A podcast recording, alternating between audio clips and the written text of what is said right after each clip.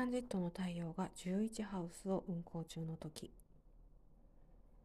11ハウスですからグループ活動に焦点が当たりますがあなたは他の人と協力してね何か行うっていうのがすごいベストな時なんですけれど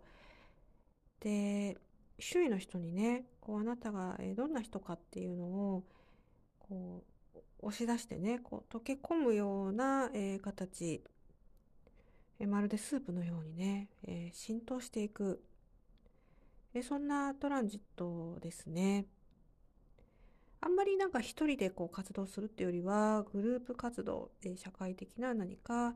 え活動あるいは勉強が良いと思いますよ。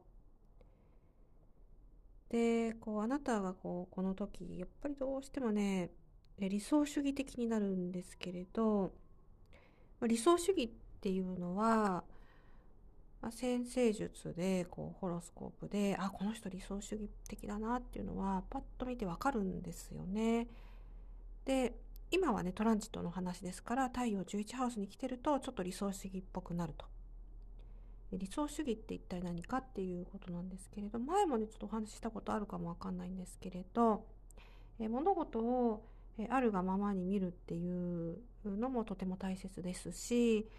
理想主義だからこうあってほしいとかね、えー、こうあるべきだみたいな感じで見るのももちろん人生には大切なんですがちょっと理想主義が過ぎると、